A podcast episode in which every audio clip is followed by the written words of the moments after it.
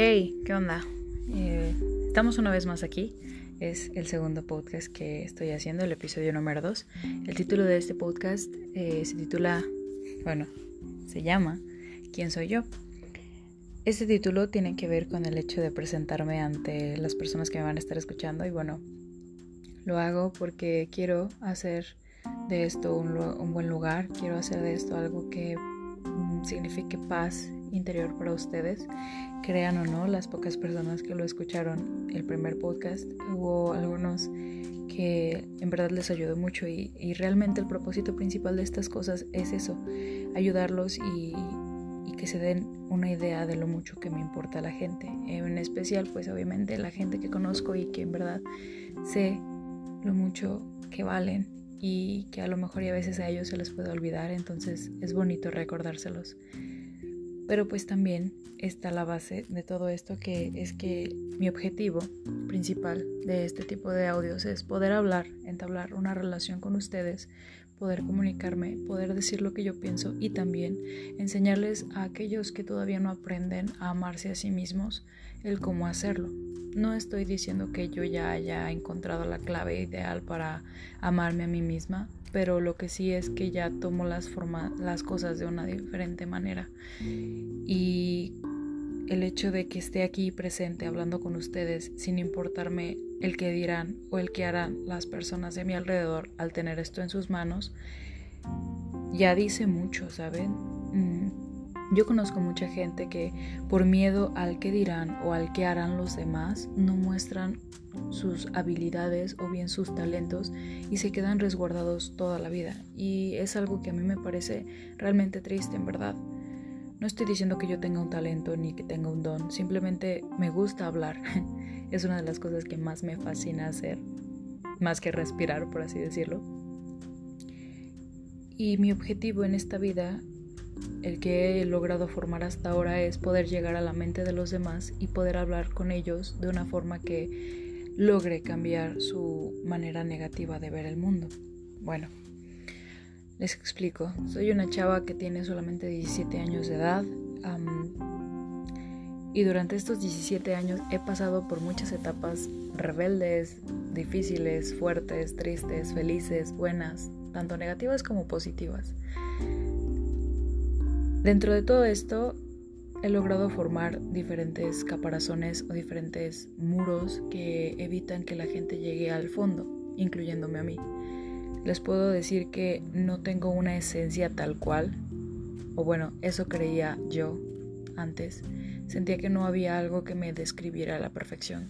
Como hay muchas personas que luego, luego al verlas puedes describirlas o bien con una palabra puedes decir lo que es. La mayoría de las veces cuando alguien le preguntaba me describe a mí decían locura. Es como mi sello personal, pero no había algo que me destacara de los demás. Y siempre creí que en su momento había sido el hecho de ser ególatra, ser altanera, ser egoísta, o ser una presumida, o ser una envidiosa, y muchas palabras fuertes que que guiaron mi vida en su momento. Fue hasta la preparatoria cuando me di cuenta de que nada de eso tenía por qué describirme si yo no lo quería. Habemos muchas personas que en su momento creemos que no se puede cambiar por mucho que uno lo quiera. Y como dije en el podcast pasado, a veces lo utilizamos hasta como excusa para no salir adelante. Decimos, es que yo soy así, yo nací así y no puedo cambiar lo que soy, así que aguántate, aguántame así como soy y yo me voy a aguantar así como soy. Estamos en un error, la verdad, yo lo considero de esa forma. No todas las cosas con las que crecemos siendo van a terminar con nosotros. ¿A qué me refiero con esto? No porque de pequeño haya sido alguien muy amable significa que toda la vida lo vas a hacer. No porque en su momento haya sido alguien egoísta significa que toda la vida lo vas a hacer. Si tú decides cambiarlo, se puede. si Michael Jackson logró ser una persona de tez morena a ser una persona de tez clara, yo creo que todo en esta vida se puede, ¿no lo creen? pues eso, yo vengo a hablar con ustedes respecto a cualquier tema que, a ustedes les apetezca. Los pocos oyentes que van a estar aquí pues voy a estar hablando de muchos temas. Tengo mucho que decir respecto a muchas cosas, no en plan crítica, sino simplemente hacer de esto un espacio para que se relajen, para que yo pueda hablar, para que ustedes me puedan escuchar. Y bien, si quieren hacer algún comentario en su momento, pueden enviarme hasta un mensaje, porque es muy fácil criticar, pero a las espaldas, y eso no es tanto de mi agrado. Si lo van a querer hacer, háganlo. Yo respeto realmente las críticas cuando vienen de lo profundo y, que son realmente constructivas. Si ustedes quieren decirme algo, háganlo. Y si también tienen alguna sugerencia como algún tema en específico del cual quieran que yo hable, lo haré con mucho gusto. Por ahora solamente pienso más en, en el crear felicidad para ustedes y ayudarles a que vayan pensando en su felicidad propia, obviamente. ¿Cómo así? Pues hay muchas formas diferentes con las cuales podemos llegar a ser felices o bueno, podemos ir buscando el, el, camino correcto para nuestra felicidad. En este caso, hoy les voy a hablar de algo que está muy, muy padre. Este, lo encontré hace unos, hace unas semanas. Yo soy una persona que me gusta mucho buscar la felicidad y conozco una maestra que en su momento me hizo la pregunta del millón, que mientras que a muchos de mis compañeros pues les dio igual esa pregunta, a mí me dejó reflexionando mucho. Y es que ella nos dijo, ¿qué vale más en tu vida? ¿La felicidad o el dinero? Muchos contestaron que el dinero te hacía feliz y otras personas decían que la felicidad te generaba dinero. En cambio, yo en verdad se me hizo un nudo en la cabeza porque no sabía cómo responder a esa pregunta. Mis padres me criaron a mí, van a saber muchas cosas de mí en estos podcasts, así que soy un libro abierto en esos aspectos. Mis padres a mí me criaron con una enseñanza de que para ser feliz en la vida tienes que tener dinero, porque el dinero te puede sacar de cualquier apuro y, y pues te puede mantener feliz con las cosas que a ti te gustan, porque así puedes comprarte lo que tú quieras y no hay tanta bronca. Sin embargo, no sé ni de dónde salí yo, que comencé a pensar después de la prepa que realmente la felicidad no se basaba tanto en el dinero, sino en las cosas que a mí me gustaba hacer. Y lo vi de una forma porque conocí a un conferencista, o bueno, sí, lo conocí porque antes no sabía nada de él, que se llama Odin Dupeyron, se los recomiendo mucho, es muy bueno, es uno de mis eh, ejemplos a seguir. Es un hombre que habla mucho más que yo y siempre ha dicho que, bueno, la felicidad él la encontró siendo conferencista. Y ustedes pensarán, Carlos Slim es la persona más rica del mundo, pero en realidad es la persona más feliz del mundo. ¿Quién es la persona más feliz del mundo? Yo creo que nadie lo sabemos porque en verdad, pues cada quien basa su felicidad en su vida propia. Es por eso que el día de hoy les voy a dejar cuatro preguntas que se hagan a ustedes mismos. Reflexionen respecto a ello. La primera es, bueno, para empezar, están, yo ya estoy muy apresurada, pero estas cuatro preguntas se basan en el método Ikigai. Este es un método que me gustó muchísimo. Es, es algo que los japoneses utilizan para llevar a cabo el descubrimiento a su vida, o bueno, a la felicidad de su vida. Y si lo ven de alguna forma, es un poquito, bueno, te convence bastante el hecho de que la forma de vivir de los japoneses sea bastante buena. A comparación con los mexicanos en este caso, que somos nosotros, pero bueno, así lo veo yo. En este caso, el método Ikigai se encarga de desprender el individualismo moral y nos invade pues pensar en el todo, ¿saben? Que nos consume eso. Pero, bueno, las pautas a seguir respecto al método Ikigai es, lo primero es identificar lo que realmente haces bien y que te apasiona. Siempre he tenido esta polémica de no saber qué significa pasión. Ustedes lo saben, no de una forma teórica u objetiva, sino más verídica, como es en verdad la pasión, cómo se puede expresar algo que te apasiona, cómo lo puedes ver o sentir, en este caso, qué sensación es el, que te apasione algo. Porque amar y apasionar es algo totalmente distinto a mi punto de vista. No lo siento como si fuera algo igual, en este caso, ahí ya comienza la primera pauta o el primer obstáculo, por así decirlo, porque no sabes ni siquiera qué te apasiona. ¿Cómo vas a saber qué te apasiona si nunca has sentido la sensación de la pasión? Es algo que te hace nudo a la cabeza, pero está, está intenso esto. La segunda cosa es, una vez que encuentres eso que te apasiona o bien que te gusta, comencemos por pasos pequeños, ¿les parece? ¿Qué tal no algo que te apasione? Porque ni yo he encontrado algo que me apasiona hasta ahora. Pienso más en el hecho de que cuando algo te apasiona es porque ya te gustó mucho y, y lo llevaste tanto tiempo en tu vida y lo quisiste que te aferraste a ese talento o bien a esa habilidad que ya lo volviste tu pasión. Conozco a un chico que, Dios mío, baila precioso. Y no bailó precioso desde que nació, sino que él fue entrenando porque en verdad le gustaba ese, ese talento, bueno, esa habilidad de, de baile y lo quiso ir forjando y después lo volvió una pasión que ya no hay nada ni nadie que le impida ser lo que es ahora, un gran bailarín. Siento que es más por ese lado, como que la pasión se forja después de que algo te gusta tanto que buscas ir mejorando y, no te das por vencido ante nada para, para que ese gusto se vuelva pasión. A mi parecer es eso. Entonces, cuando tú encuentres lo que más te apasiona o bien lo que más te gusta y quieres forjarlo en una pasión, enfoca tu vida hacia ese objetivo personal. ¿Qué quiero decir con personal? No tienes que, no tienes que gritarle a Juan Cuerdas lo que a ti te gusta hacer, porque es algo tuyo y de ti y de nadie más. No lo compartas ni con la almohada. Enfócate en lograrlo, porque eso es, de eso se trata un objetivo, es pues algo que en verdad vas a buscar de cualquier manera el poder hacerlo. Y una vez que esté ya enfocada tu mente en ese objetivo, tienes que desarrollar, estudiar e intensificar ese don.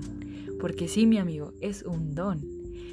El don se basa en no en algo con lo que naces.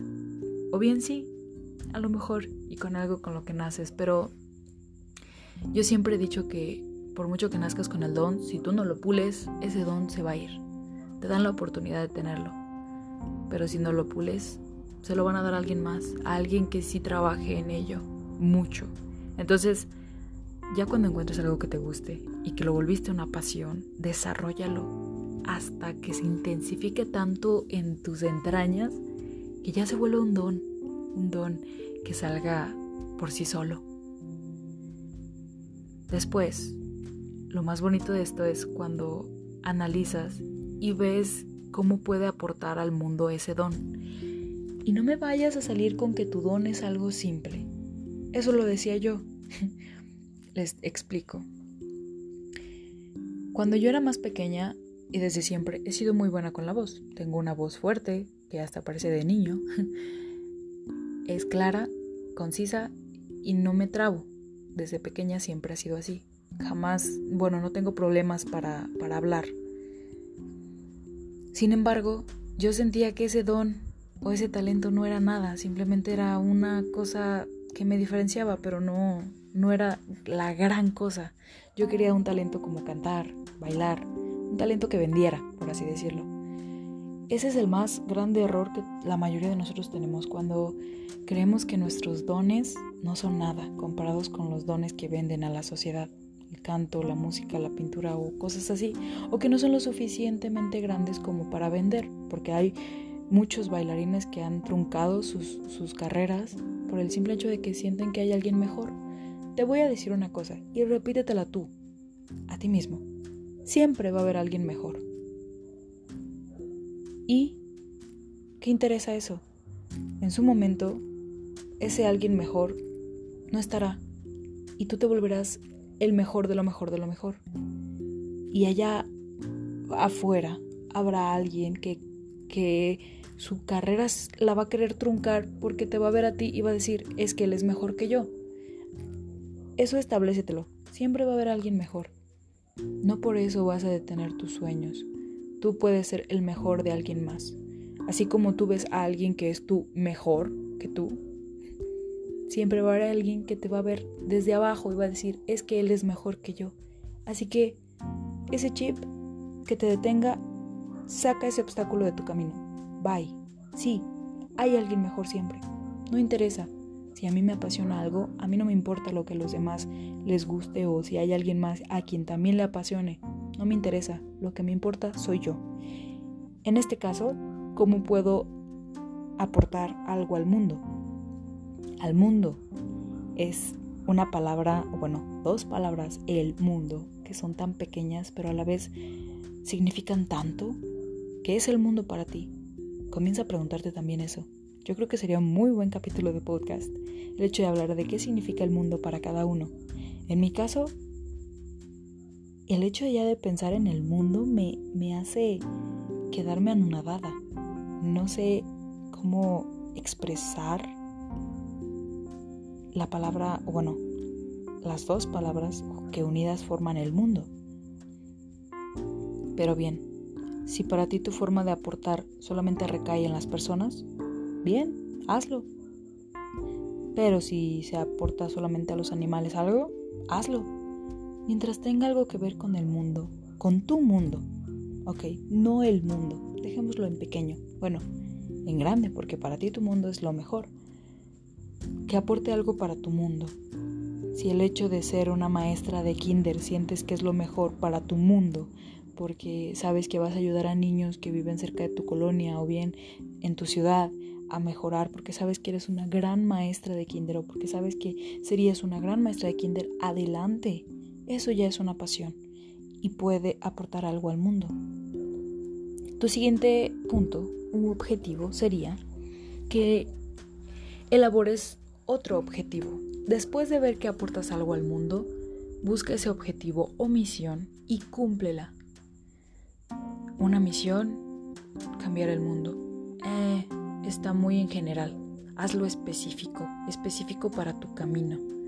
En mi caso, quiero lograr que la gente de mi zona, en este caso de mi ciudad, de mi municipio, se enamore de los podcasts y escuche mi voz y me conviertan en alguien que tenga voz en esta ciudad y que pueda hablar sin miedo a que la gente no me escuche.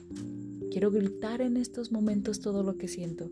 Sin embargo, lo guardo en estas pequeñas palabras y en este pequeño video, que no es tan pequeño, porque ya va para los 20 minutos, pero lo hago para, para que los demás vean que los pequeños pasos en su momento pueden ser grandes. ¿Por qué? Mi objetivo principal es llegar a ser conferencista en su momento o ser motivadora profesional. Eso quiero ser. Y me alegra y me encanta mi misión, me encanta mi objetivo y lo quiero cumplir. Pasitos pequeños, pero lo voy a cumplir. El punto más importante dentro de estos puntos, y que me encanta, porque esta palabra me encanta muchísimo, se llama, bueno, dice así, nunca pierdas la motivación y afronta cada tropiezo como una nueva oportunidad. ¿A qué me refiero con esto? Motivación. Me encanta esa palabra. Mi motivación más grande ahora, o se preguntarán, ¿por qué demonios elegiste justo este día, bueno, ayer, para comenzar a grabar tus podcasts? Esta idea yo la tenía ya desde hace un mes de querer iniciar a grabar podcast y no lo había hecho porque se me presentaban muchas cosas que yo utilizaba como excusas para no hacerlo y así se quedaba y así le seguía y el mañana y el mañana y el mañana como lo dije en el anterior video o bueno en el anterior podcast sin embargo hubo alguien que me dijo con unas cachetadas en la cara. ¿Qué haces? El tiempo no es tuyo. Quítense de la cabeza el hecho de que ustedes son dueños de su tiempo porque no es así. El tiempo es dueño de tu vida. Y si él te, la, te decide quitar tu tiempo, te lo quita y ya. No hay nada que tú puedas hacer al respecto. Así que, ¿por qué no aprovechar este poquito o mucho tiempo que te está dando, que te está obsequiando, que te está prestando, de hecho, ni siquiera te lo está regalando, te lo está prestando? para hacer cosas buenas en el momento en el que se te ocurran, no después, hazlo ya, o bien busca cómo ir elaborándolo para que se vaya mejorando. Entonces, mi motivación más grande es mi hermano. Su nombre es Oscar Gabriel Aceves Estrada y es la cosa más preciosa que me pudo haber dado la vida. No lo aproveché 29 años de su vida. O bueno, en este caso 17 porque solo lo conocí 17 años. Pero quiero dejar una huella para que en el futuro, cuando tenga una voz grande, una voz fuerte y que todo el mundo me pueda escuchar, les pueda decir al mundo, mi hermanito, que está allá arriba en el cielo, está orgulloso de mí, porque él siempre creyó en mí. Él me dio la confianza para estar aquí, para seguir adelante y para no dejar que nada ni nadie me detenga. Ahí te voy, mundo. Ahora tú es tu turno. Repítete a ti misma. Ahí te voy, mundo. Voy a conquistarte y no habrá nada ni nadie que me detenga. Busca tu motivación. Siempre hay algo, ya sea alguien o tú misma. Yo siempre he considerado que la motivación más grande viene de la familia o de alguien que amamos. Puede ser tú, tú misma o tú mismo. El punto es que te motives tanto que quieras hacer un cambio en tu vida a partir de ahora. ¿Ok? Esto fue todo. Buenas noches. El podcast pasado olvidé despedirme. Espero que te vaya muy bien en esta velada, en esta tarde, en esta noche, en este día, no lo sé. Pero que te la pases súper bien y que cada pequeño detalle de tu vida resulte algo increíble y que aprendas de ello. Besitos. Bye.